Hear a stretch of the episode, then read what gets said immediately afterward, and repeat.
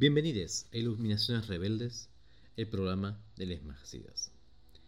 Hoy tenemos tres personajes, pero pensemos por el primero, que tiene un nombre bastante común en el budismo, Rajula.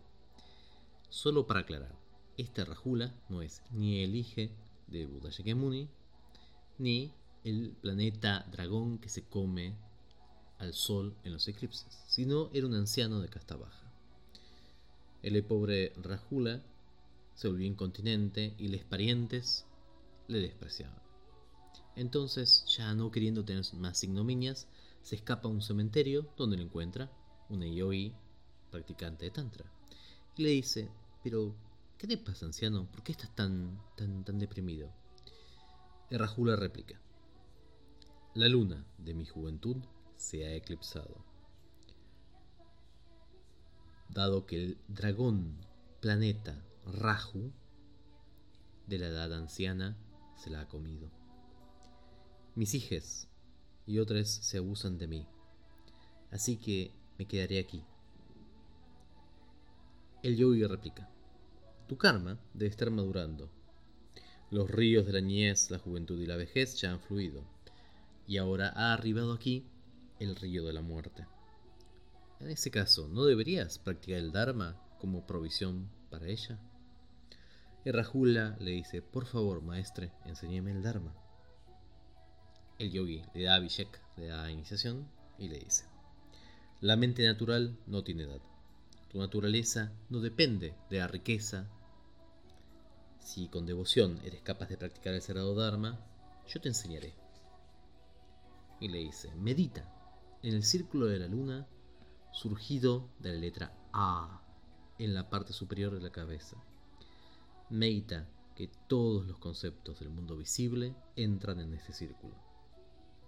Eclipsa los conceptos que tomaste y sostienes por el raju de la experiencia no dual. En el gran gozo, en tu coronilla, el profundo punto semilla surgirá. Por la continua integración de la vacuidad y el gozo, superarás a los enemigos. Las escandas, las cualidades del Buda surgirán y surgirán maravillas sin cesar.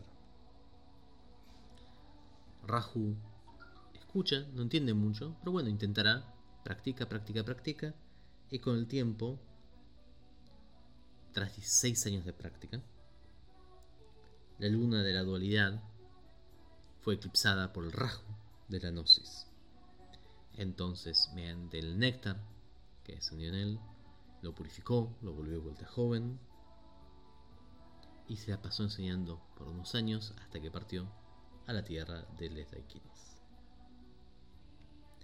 Ahora tenemos un personaje que al parecer no tuvo suficiente con la primera vuelta. Tenemos otra versión de la historia de Dharmapa. A mí siempre me ha extrañado que muchas veces aparezca dos, pero en las dos veces que aparece, aparece con una historia ligeramente diferente, con lo cual es probable que Dharmapa, que significa literalmente el del Dharma, pero probablemente en la forma coloquial signifique como aquel que se llena la boca hablando de Dharma, pero no es en realidad dármico, sea una situación tan común que requiera dos personajes ligeramente diferentes. Este Dharmapa, a diferencia del primero, que era simplemente un monje, era abiertamente un predicador muy exitoso, pero que no quería nada de lo que hacía. Simplemente sacaba ganancias y una vida fácil del Dharma. Cuando se vuelve viejo, piensa, qué bueno que junté tanto dinero, qué bueno que junté tantas cosas, pero ¿qué pasará con mi karma? ¿A dónde miré una vez que me muera si he robado a la sangha y a todos los seres? Entonces desesperado se pone a buscar un gurú. Pero bueno, nada, ya está era grande, le cuesta practicar y sale a buscarlo por, toda la India y un día se queda dormida y ahí aparece una Darkini que le dice, yo soy tu gurú. Y entonces le da instrucciones y le dice, medita que todo lo que existe es un contenedor. Medita que tu conceptualización es como manteca. Medita que en la conciencia es como el combustible.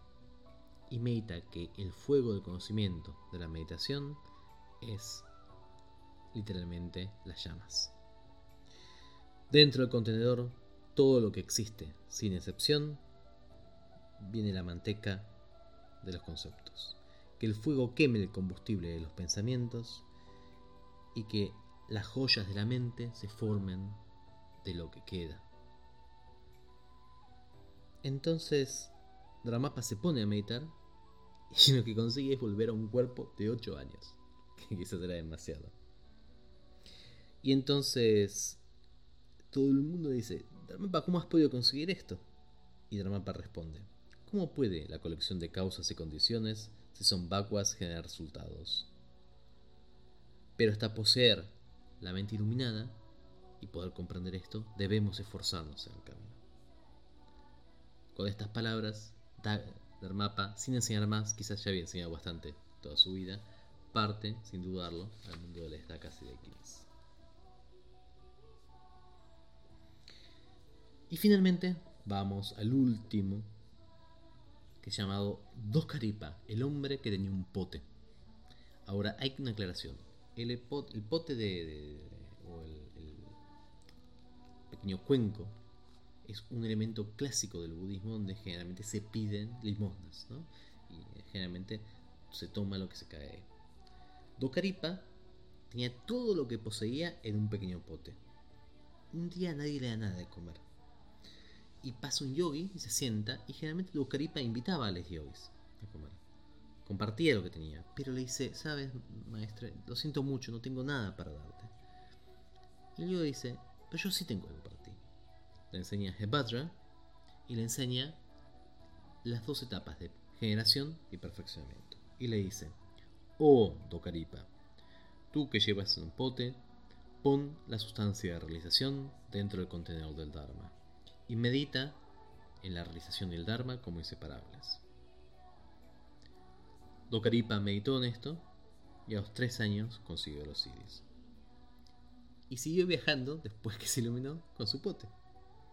Entonces la gente decía, pero maestre, ¿para qué va con el pote? Como si, como si estuviera para comer, si usted puede volar, hacer lo que quiera. Y él le decía, llevo el contenedor de la gran vacuidad, recojo la fruta de gran gozo. Tu caripa ya tiene todo lo que desea. ¿No es esto lo que los afortunados y les bendites saben? Y con esto, Docaripa parte para tierra de Dakas y de Sarapa